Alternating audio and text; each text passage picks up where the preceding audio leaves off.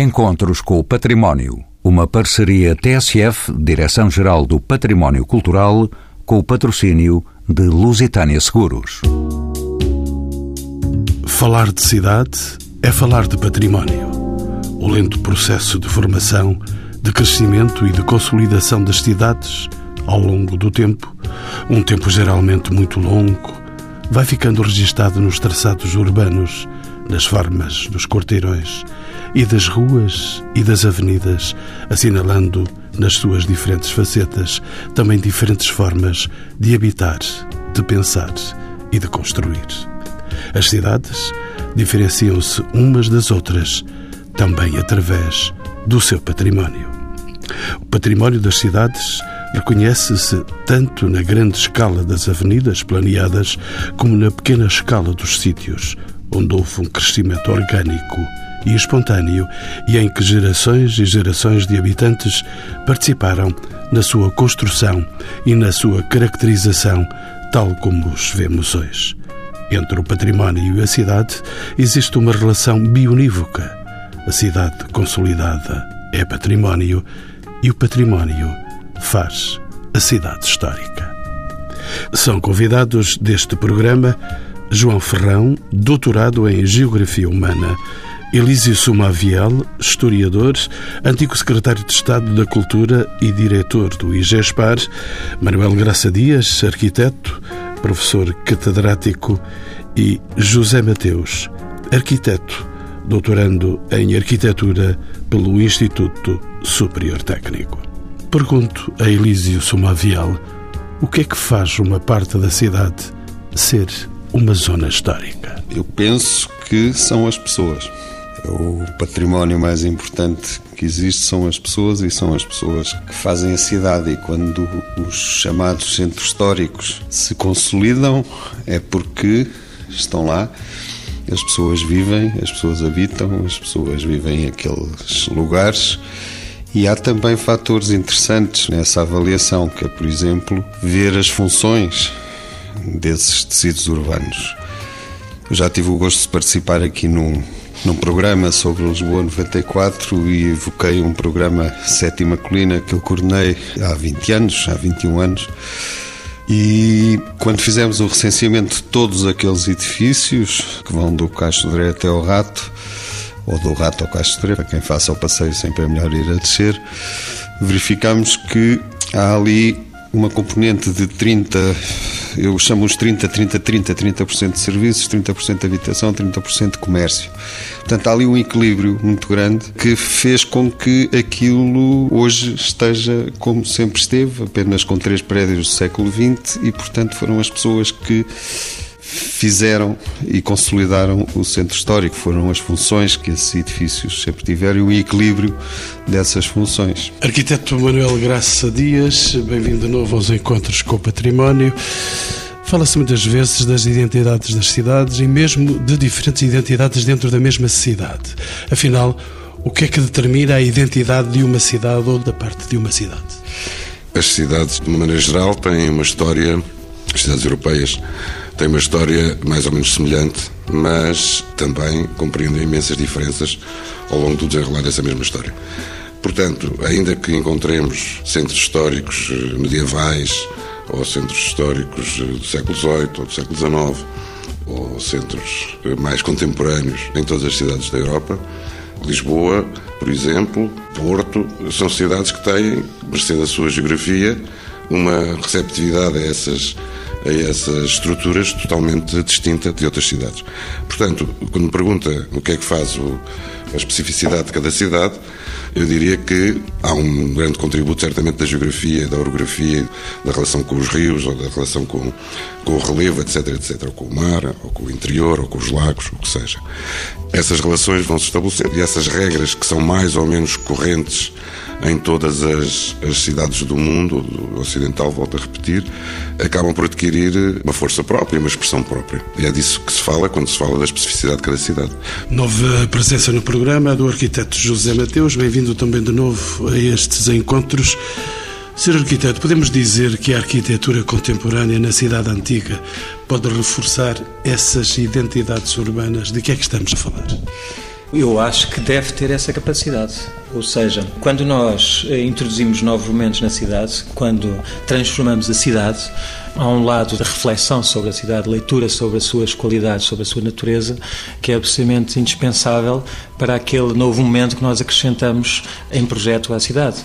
E, portanto, eu diria que quando nós acrescentamos essa nova camada temporal Portanto, esse novo momento de intervenção a um centro histórico, em princípio, devemos poder reforçar, devemos poder tornar mais nítido o caráter desse espaço urbano.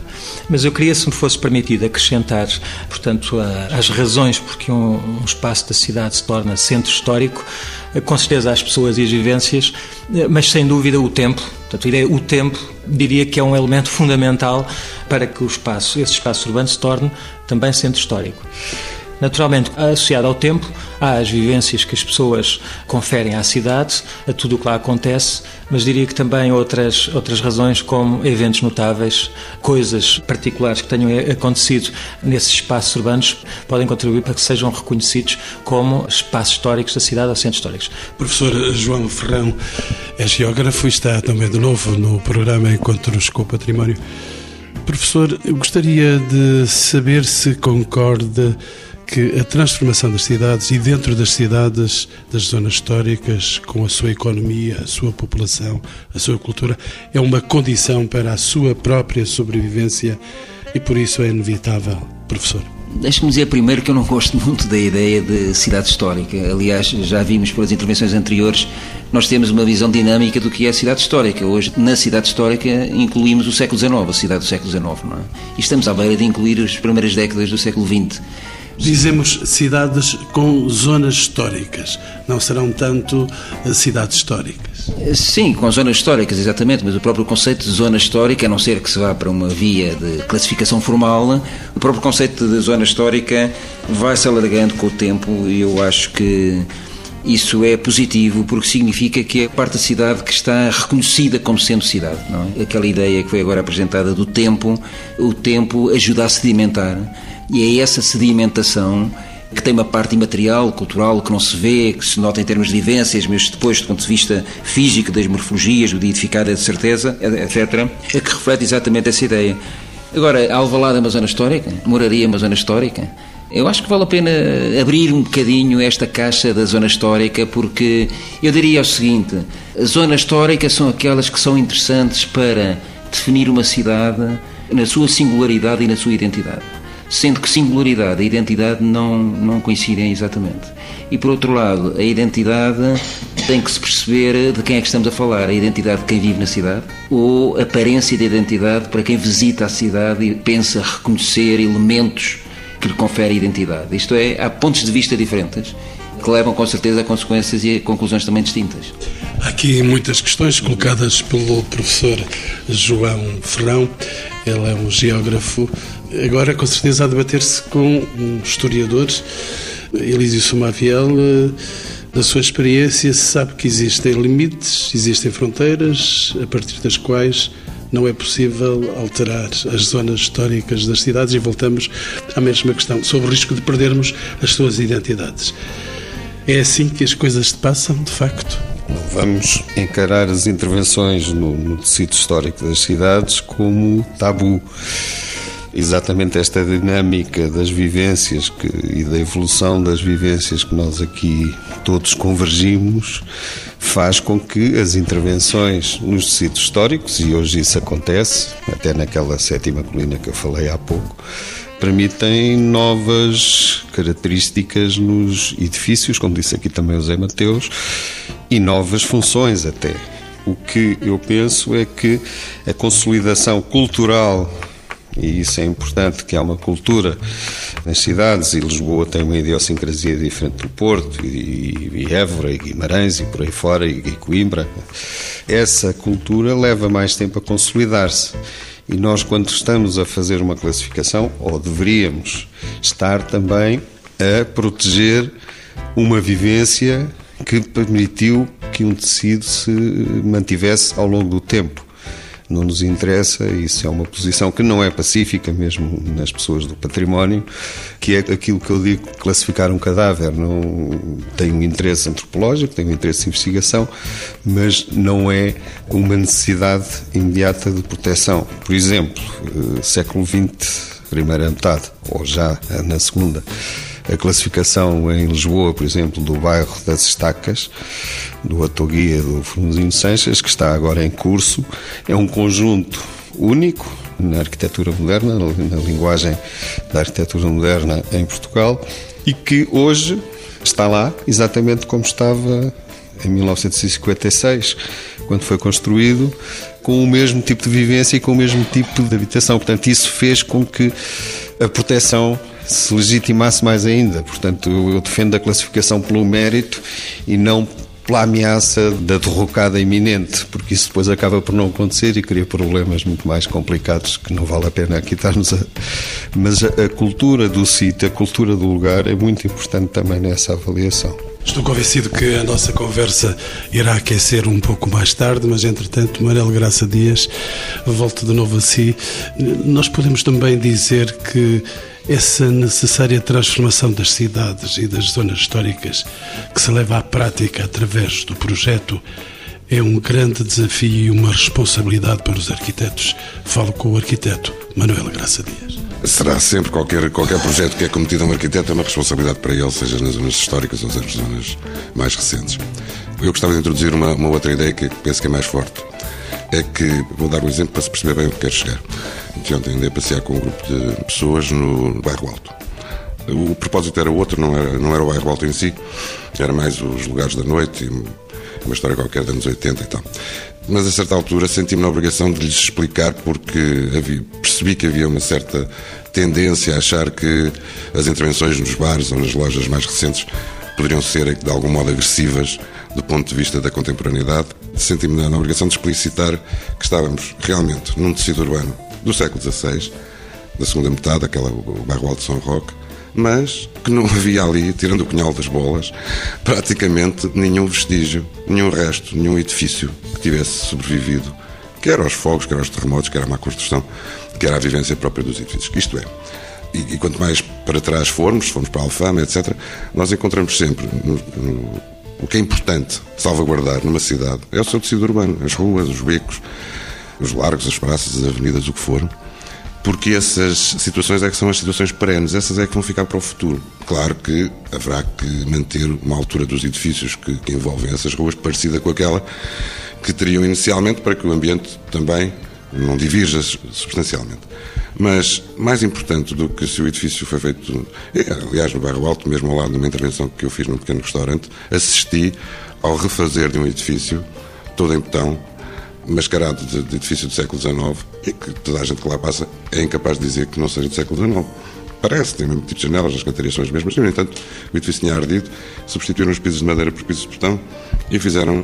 Portanto, quantos daqueles edifícios eh, são, são outra coisa do que parecem, quanto afinal o bairro Alto ainda tem de emocionante quando cruzamos. Isso advém das suas ruas, da relação que estabelecemos e toda a cidade dita histórica, todas essas cidades históricas que nós temos, têm essa característica. É por isso é que eu sou completamente contra o que fizeram da Avenida da Liberdade, ao mudar os sentidos de tráfego e introduzirem aquelas absurdas eh, coisas de andar para baixo e para cima aos S, porque um boulevard como a Avenida da Liberdade foi feito para subir pelo lado direito e descer pelo lado esquerdo. Se estiver num país anglófilo, seria ao contrário, mas aqui na nossa cultura, a partir de 1900 e pouco, e 17 ou 19, não sei o que, mudou o sentido do trânsito, portanto as pessoas andam à direita e, portanto, é à direita que se sobe e, é, e, à direita que se desce, à esquerda que se desce, o que seja. E como isso, a, a Avenida Duque d'Ávila completamente atrasada mental, quer dizer, de repente um boulevard com uma placa central arborizada passa a ser uma rua puxada a, a um dos lados, com um passeio anormal eh, de serviço, de, de, de, restaurantes de serviços. Nada disto faz sentido, nada disto faz sentido. Se quisessem tirar os automóveis das placas centrais, manter a arborização, fazer ali imensas esplanadas, não custa nada atravessar a rua com um café numa bandeja e reduzir o volume de trânsito, como faz hoje, acharia ótimo, mas mantendo a estrutura que foi inventada, criada, imaginada para ser simétrica. Acho isso pior do que fazer edifícios contemporâneos no bairro Alto, ou na Moraria, ou, no, ou até inclusivamente na Baixa Mamalina. Na Baixa Mamalina poderíamos dizer que, dada a densidade de edifícios que ainda existem do século XVIII, que se compreende que se evite fugir muito, aliás, foi que o arquiteto Cisa optou por fazer um chiado, que se evite fugir muito a esse modelo, porque há ali uma grande coerência na dominante do edificado. De resto, na maior parte da cidade, acho que as coisas têm que continuar a sua vida normal. Manuel Graça diz, eh, deixando Lisboa e indo porventura outras cidades do país, eh, podemos dizer que estamos numa época em que há uma cultura da intervenção com qualidade nas cidades portuguesas. Não, nós estamos numa época em que há uma cultura de pouca qualidade nas cidades portuguesas. Basta ver o domínio que o automóvel tem em qualquer pequena cidade de província, a quantidade de rotundas absurdas que são criadas para regular um, um, trânsito menor, a quantidade de situações. Eu dei os exemplos de Lisboa porque são, são familiares a mim, conheço-os melhor. Percebo que o auditório não esteja tão familiarizado com isso, mas prevejo ou presinto que muitas das coisas que aconteceram em Lisboa também comecem a ser copiadas ao longo do país. Não é? Situações como a que temos na Praça das Amoreiras, que só se circula de um lado, o outro lado é papiões. Quer dizer, a assimetria ao Largo da Misericórdia também ficou todo puxado a um lado penso que situações dessas também acontecem nas cidades de província, eh, porque as pessoas pensam que com isso resolvem problemas de trânsito e tal, e que dão mais espaço aos peões e tal, essa, essa coisa um bocado. Ou as ruas de peões, as ruas de peões. As ruas de peões, há em toda, toda a cidade de província há uma rua de peões não é? Que é um absurdo, que é uma chatice, que é uma, coisa insuportável, não é? A pessoa chega às sete da noite, fecham as lojas, fica a rua deserta, com três gatos pingados a atravessá-la.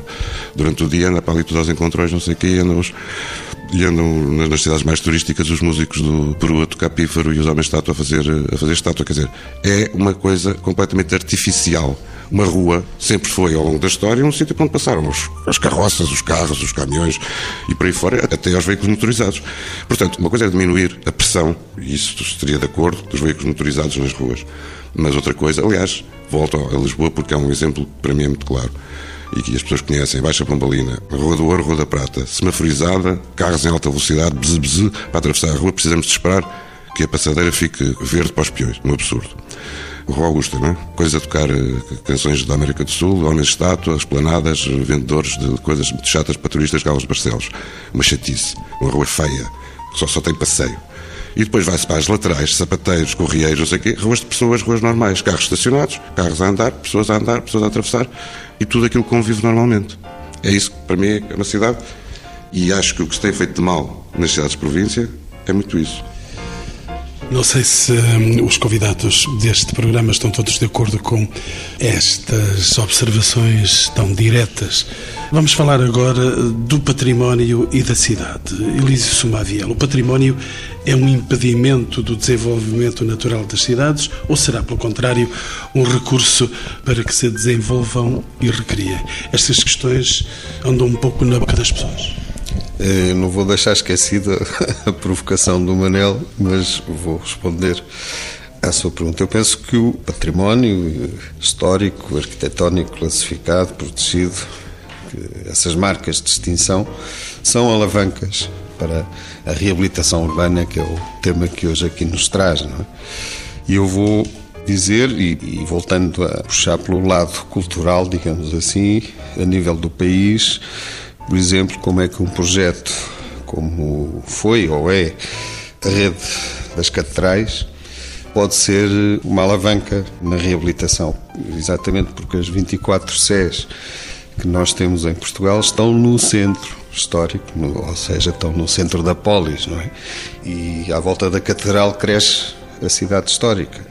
É lá que na Idade Média está a sabedoria, o arquivo, o saber, a informação independentemente dos motivos religiosos, e, portanto, os tecidos históricos desenvolvem-se à volta da Sé. Portanto, esta rede de 23, 24 cidades, continente e ilhas, onde estão as Sés, pode ser, lá está, é um monumento que pode ser uma alavanca de desenvolvimento, de reabilitação urbana, dinâmicas de, de reutilizações do centro histórico, de renovação de gerações a habitar o centro histórico. Isso também é um facto que nós verificamos hoje em dia. Os jovens estão mais atraídos para ir para o centro eh, das cidades, para as zonas antigas, digamos assim, ao contrário do que sucedia há 30, 20 anos, onde iam para as urbanizações novas ou na periferia ou à volta, não é? Portanto, as cidades eh, sofreram um processo grande de desertificação e agora timidamente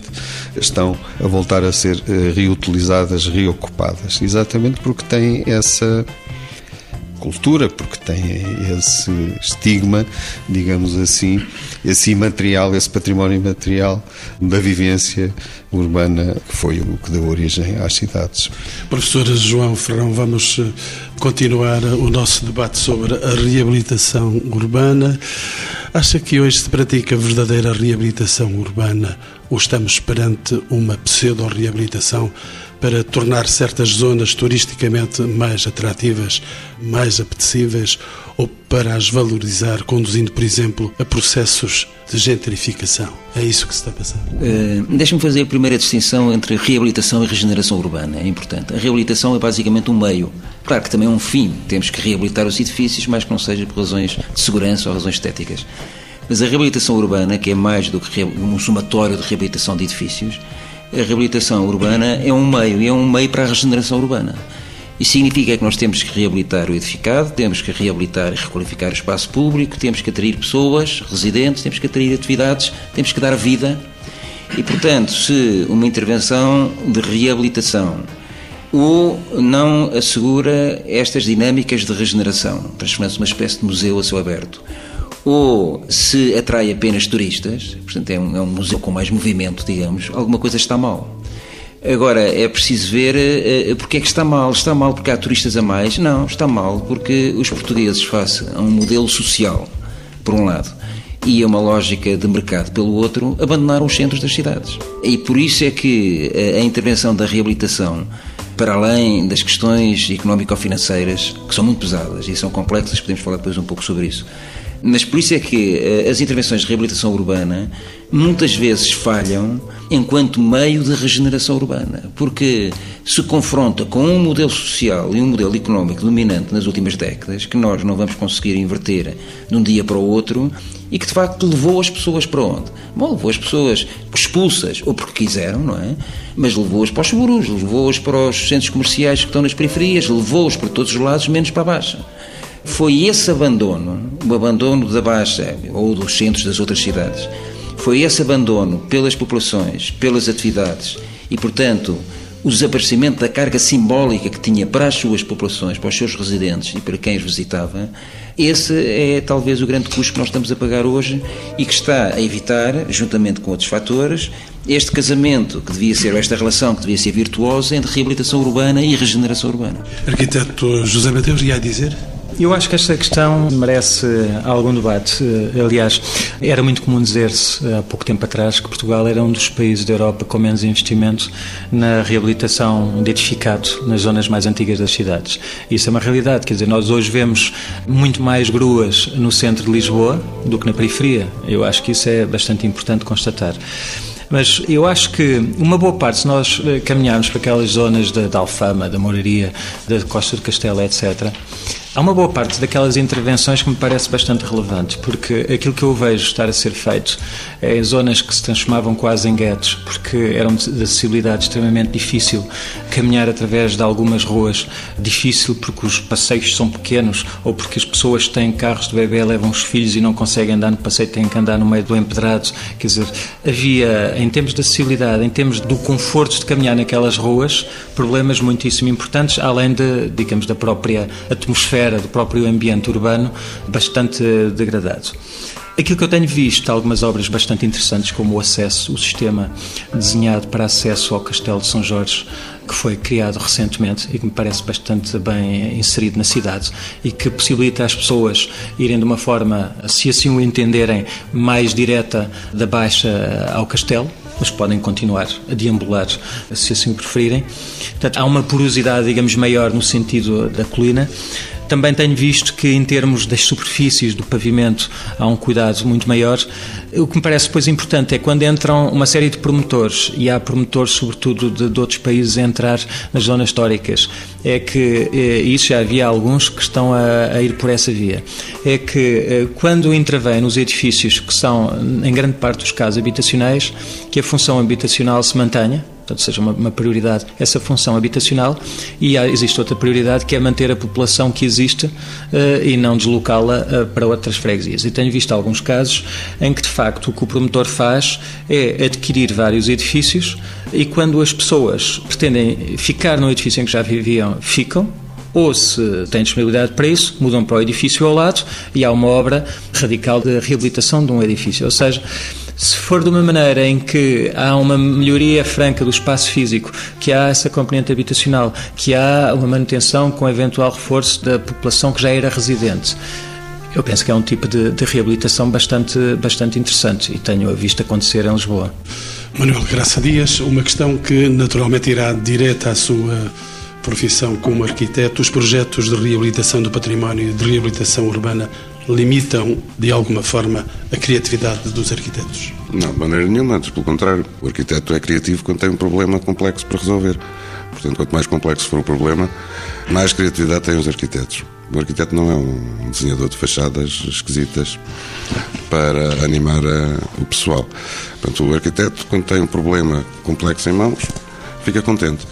Agora, eu não concordo muito com estas histórias todas, que, desta maravilha toda, destas recuperações, com as pessoas a viver todas no mesmo sítio. Eu gostava que fosse assim, mas eu, o que eu vejo é realmente uma série de, de, edifícios a serem recuperados, melhor ou pior, e as, os preços dispararem, impedindo que as pessoas que vivessem naquele bairro o possam para ali ir, ir viver.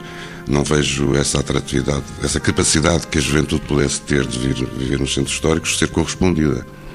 Enfim, na colina mais oriental, na, nos lados de, de, para os Anjos, entre os Anjos e a Penha de França. Bom, há uma oferta relativamente mais barata, mas aí as casas são muito de má qualidade, são muito mal construídas, foram feitas por gaioleiros no, no princípio do século XX e são super desconfortáveis, não têm elevadores e as recuperações limitam-se a, a meter-lhes chão de chão, como é que se diz, flutuante, pintado branco e tetos com focos. É agora a grande recuperação do empreiteiro, do Pato Bravo é essa, não é?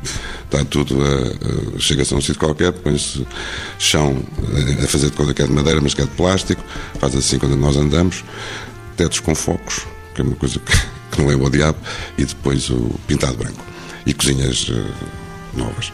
Bom, isso não, não é recuperação. As outras recuperações, com um pouco mais cuidadosas, em edifícios com maior valor uh, espacial, etc., não as vejo assim feitas com, com esse cuidado de, de virem a, a, atrair nem a juventude, nem, nem as pessoas que por lá viviam. Vejo precisamente um fenómeno como referiu, de, de, gentrificação a avançar pelo Príncipe Real fora, provavelmente pondo em causa esses tais 30%, 30%, 30%. Há bocado, quando referiste os 30%, 30%, 30%, estava a pensar o que é que seriam os 10%, talvez os que estão à venda. há, há, tanta coisa à venda pelo país fora que deve ser mais do que 10%. Mas não sei se respondi à sua questão, mas. mas... A cidade capital vai ter gente no seu interior ou vai continuar deserta? Eu espero que tenha, mas, mas se continuarem a fazer ruas papiões, ah, continua deserta de certeza. Porque qualquer rua papiões assusta qualquer pessoa, não é? E ninguém passa lá, ninguém pode guardar o carro, ninguém não sei o quê. Eu não acho que a Baixa seja o sítio ideal para viver. Não importava que a Baixa fosse toda de serviços e de comércio. Parece-me que tem essa, essa espécie de, de, de vocação, até na, pelo ruído, pelo tráfego, etc, etc. Mas eh, acredito bem nessa mistura que, que foi referida, não é? De haver sempre.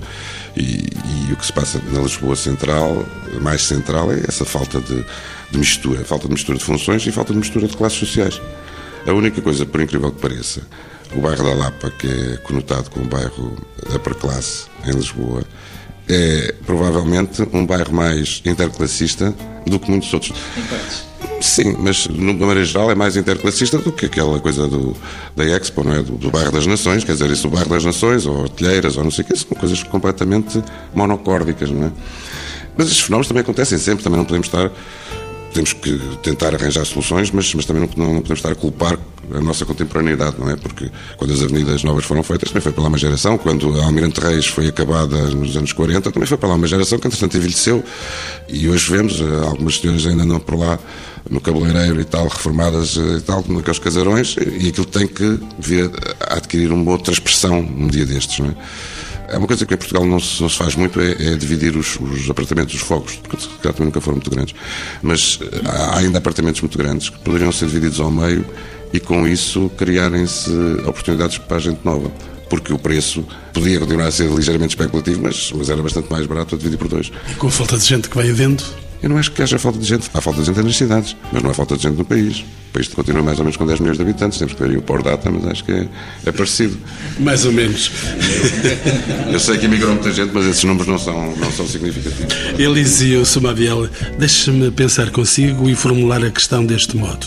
Olhando para a dinâmica de transformação da cidade e das zonas históricas, olhando também para uma maior escassez de recursos e para maiores preocupações ambientais, o atual quadro de legislação e os atuais instrumentos de planeamento urbano são adequados e suficientes para a proteção do património?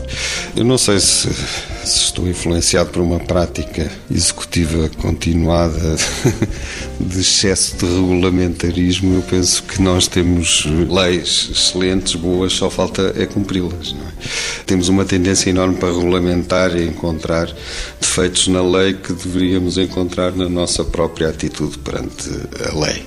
Portanto, aí penso que estamos dotados, quer na Lei de Bases do Ambiente, quer na Lei de Património, dos instrumentos suficientes e regulamentados para que se possa cumprir bem a lei.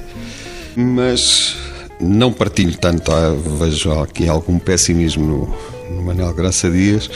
Não sou um otimista idiota, mas acho que o mundo lei avança sempre. E o José Mateus também tocou aqui, e o João Ferrão, a questão da regeneração, reabilitação e, portanto, o é efetiva regeneração versus reabilitação. Tudo isto implica, volta atrás, a envolver as pessoas e as populações autóctones do lugar nestes processos de reabilitação. Chama a atenção também aqui para um fator que me parece interessante, que é um crescimento já notório do mercado do arrendamento nós temos um pouco a noção que temos que ser todos proprietários, pelo menos na minha geração, quando eu me casei, tínhamos que ser donos da nossa casa, porque não havia arrendamento. Hoje há um mercado de arrendamento, tenho dois filhos adultos e sei que há oferta nesse aspecto, vai havendo, a pouco e pouco, isto à medida que o tempo avança, a tendência a aumentar, e a, a reabilitação deve ser entendida estrategicamente, até como economia no país. Nós metemos as coisas de património na cultura, numa redoma de vidro, e isto é economia. Porque se estamos ainda aquém dos 10% da área da construção civil, dos negócios da construção na área da reabilitação, a média europeia já é uns 40%. E se formos mais para norte da Europa, já estão nos 60%, 70% na reabilitação. O que é que está a acontecer? Ainda que cresça a reabilitação, as intervenções de reabilitação de edifícios antigos, etc., a qualidade está a piorar, porque não há, em primeiro lugar, mão de obra especializada, falta, isto não se faz com mão de obra importada, faz-se com serralheiros, faz-se com marceneiros, faz-se com mão de obra mais especializada e falta no país, e isso quem anda no património sabe desse drama e as empresas não abundam com capacidade de intervenção em edifícios antigos. Portanto, Há aqui um mercado importante, se estão a falar agora em 2 mil milhões de euros num pacote eh, financeiro europeu para a reabilitação. É bom, num país em que o desemprego é aquilo que é, que se pense também na formação profissional. Depois fizemos 2 mil e tal quilómetros de autoestradas no nosso país, que muitos consideram um manifesto exagero, e eu poderia considerar útil se a razão por que se fez esse alcatrão todo fosse realmente a coesão nacional.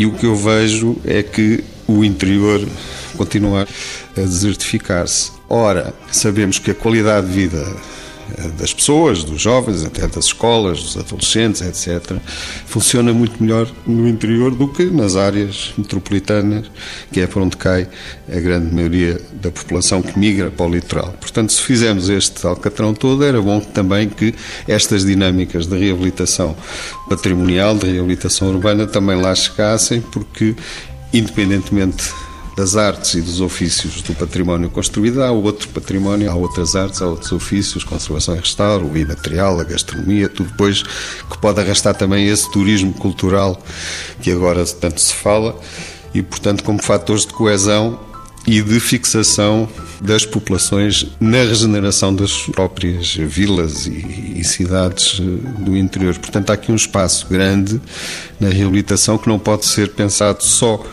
por si como mais um pacote, mais um, uma gavetinha da nossa economia, mas como uma visão estratégica daquilo que desejamos para o nosso país. E agora, como habitualmente, uma pergunta final para ser respondida por cada um dos meus convidados. Como é que vem o futuro das nossas cidades? Começo por si, professor João Ferrão.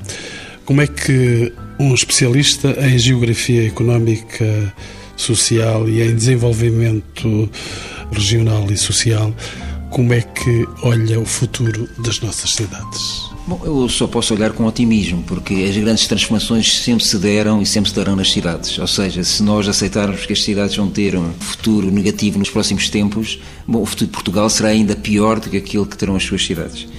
E por isso é que, se calhar, a grande discussão sobre o futuro das cidades, um bocadinho, não é bem ao contrário daquilo que nós temos aqui dito, mas é para complementar aquilo que tem aqui sido dito, talvez a grande discussão seja a economia e a cultura. Ou seja, uma cidade onde não se cria emprego e uma cidade sem cultura, no seu sentido mais amplo, é? mais diversificado, é? essa cidade não existe. Por outro lado, nós não vivemos num mundo fictício. Nós, de facto, temos mais ou menos ainda 10 milhões de habitantes, mas temos cerca de 600 mil fogos vazios a população portuguesa, tudo indica, vai diminuir e vai diminuir bastante por razões que são conhecidas. É verdade que as famílias hoje em dia são mais pequenas e, portanto, para uma mesma população precisamos de mais focos, porque a dimensão média da família é menor, é muito menor. Eh, mas mesmo assim não compensa a perda que existe do ponto de vista demográfico. Portanto, eu diria isso, quer dizer, talvez que quem acredita nas cidades e quem acredita que a grande transformação está nas cidades, se calhar tem que começar por discutir como é que nós podemos criar mais emprego, como é que nós podemos eh, revitalizar todas as componentes eh, que possam imaginar que tenham a ver com a vida da cultura e com a vida coletiva e depois, evidentemente, discutir aquele tipo de coisas que nós estávamos aqui a discutir. Deixe-me só dizer mais uma coisa, que é, nós nas últimas décadas, como eu dizia há pouco, houve uma convergência de um modelo social e de um modelo económico que apostou claramente na construção nova e na casa própria. Fazia parte, portanto, transformou-se num estilo de vida e alimentou uma dinâmica, sobretudo uma política de crédito, que esteve claramente orientada para isso. Uma das questões fundamentais que nós devíamos fazer era ter uma política de crédito a sério, fiscal também, mas de crédito a sério, que permitisse democratizar a reabilitação. Porque enquanto a reabilitação não for democratizada, nós temos todos os problemas que estivemos aqui a falar. De facto, a reabilitação é alguma coisa que a quem tem acesso uma certa elite, sobretudo no contexto económico em que nós estamos hoje. Eh, mas sim, a minha visão é uma visão otimista das cidades, porque se as cidades mostram alguma coisa na cidade, é que as cidades são verdadeiras fênix. Claro que houve muitas cidades que desapareceram, ao longo da história, mas não há história sem a história das cidades. Entre o pessimismo e o otimismo, o arquiteto José Mateus é associado e presidente da Direção Trienal da Arquitetura de Lisboa. Como é que está? Como é que vê? Como é que olha esse futuro das nossas cidades? É um arquiteto. Olha, eu diria com mixed feelings. Vamos lá ver por seguinte. Em primeiro lugar, no meio desta crise, nós assistimos de facto a uma transformação muito grande do que é o investimento na cidade. Já o falámos aqui subejamente, mas uh, aquilo que eram cidades onde se construía muito em, em alargamento e pouco investimento dentro do, do, centro da cidade ou no interior da cidade, o que se verifica agora é essa, essa mudança para o interior da cidade. E eu, desde já, acho isso bastante importante. Também acho que é importante o facto de haver um, um, momento em que nós percebemos os primeiros erros dessa transformação da cidade. É evidente que há uma pressão de turismo muito grande que tem vantagens, mas traz problemas novos aos quais não estávamos acostumados e, portanto, acho sobretudo é importante perceber quais é que são os problemas que esse novo desenvolvimento da cidade de Lisboa nos está a trazer e como é que nós podemos, de algum modo, reagir. E eu diria que é sempre importante mantermos um espectro largo de aceitação de possibilidades, ou seja, eu não sou, como Manel Graça Dias, um opositor aferranho das ruas pedonais, mas também acho que invadir uh, ou encher a cidade de ruas pedonais é um erro crasso. Talvez pessoa de uma geração mais nova, sempre achei que gostava de ser dono da minha casa porque achava que investir todos os meses em algo que fosse algo que ia ser meu património, mas hoje em dia vivo numa casa alugada e ainda acho que os preços que pago mensalmente por uma casa alugada são brutalmente altos e não são propriamente dissuasores dessa ideia de, ok, estou a investir, que seja para o meu património.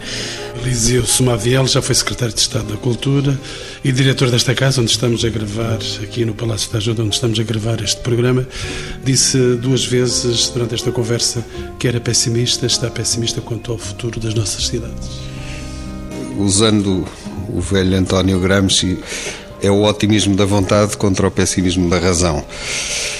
E a história de Portugal é complicada nesse aspecto porque aquilo que ficou destes oito séculos, nove de história, é aquilo que nós temos dentro deste retângulo com as fronteiras mais antigas do mundo ou da Europa. E o que ficou é exatamente essa cultura ou do isolamento, ou de um império que nunca existiu, ou que existiu de certa maneira, mas que não permitiu criar relações saudáveis pós-coloniais. Economias que foram efêmeras e que nunca se consolidaram. O que se consolidou, na verdade, foi a língua, foi a cultura, foi, uma identidade muito forte, contrastada, de norte a sul, Beiras, Estados-Montes, Alentejo, Algarve, com microcosmos muito específicas, mas que são extremamente ricos e que têm um potencial enorme. Portanto, aí acredito que o desenvolvimento, desenvolvimento económico, social, cultural, passa por uma estratégia, eh, volta ao que disse atrás, no património, na valorização efetiva do património, não numa musealização, no sentido negativo do termo, do nosso património. Portanto, da cultura que fez com que as cidades crescessem. As capitais, o Porto, Lisboa, são dinâmicas, são vivas, foi a sede do dito império, continua a ser, mas também é bom que estes entusiasmos eh, que nós temos tendência a ficar com o assunto encerrado, com o boom turístico e vamos todos trabalhar para os turistas. E é raro ouvir falar português na brasileira do Chiado, isto é conjuntural, isto pode não durar sempre, portanto aquilo que se prepare para o futuro, que seja realmente para o futuro, que não nos preocupemos eh, com o curto e quase curto-médio prazo, porque temos essa, essa tendência a fixarmos demasiado no presente e nunca investir e consolidar o futuro. E esse futuro só pode ser consolidado com aquilo que temos cá dentro já. Arquiteto Manuel Graça Dias. É professor catedrático convidado do Departamento de Arquitetura da Universidade Autónoma Arquiteto Graça Dias, a sua conhecida capacidade crítica e interventiva dentro da cidade, depois de a ter percorrido, recordo-me de um programa de alguns anos na TCF feito por si, e que mostrava a cidade tal como ela era, como ela respirava. Como é que vamos de otimismo ou de pessimismo? Eu posso ter parecido pessimista, mas também sou otimista. Não posso deixar de concordar com esta ideia de que realmente o importante é que a economia e a cultura dinamizem o país, porque as cidades serão reflexo disso, certamente. Agora, podemos tentar facilitar algumas coisas, meter umas calçadeiras. E eu acho que as cidades precisam de população, todas. Lisboa, Porto e todas as cidades de província precisam todas de mais população. Ou pelo menos que a população que vive dessas cidades viva nessas cidades. Portanto, eles vivem à volta, mas deviam viver dentro.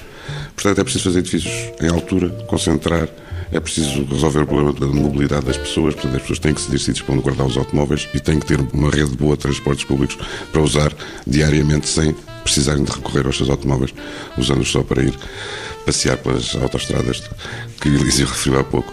Eu acho que é preciso ter alguma maneira nova de, de, olhar para isto, porque vivemos muito. Toda a gente diz que, ah, mas se viver em altura é como na América, este gajo está para aqui a, com ideias do estrangeiro, tal, não, não tem nada a ver com a nossa cultura. Não, não. Viver em baixura, viver em casotinhas com quintal, cão e garagem, é que é viver como na América. Só em Manhattan é que há edifícios em altura. O resto da América vive toda como a maior parte do país fora das cidades vive.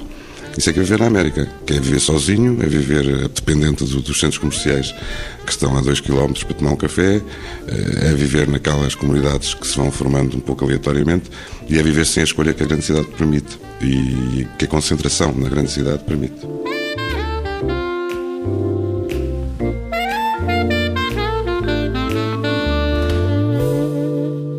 Encontros com o Património. Uma parceria TSF, Direção-Geral do Património Cultural, com o patrocínio de Lusitânia Seguros.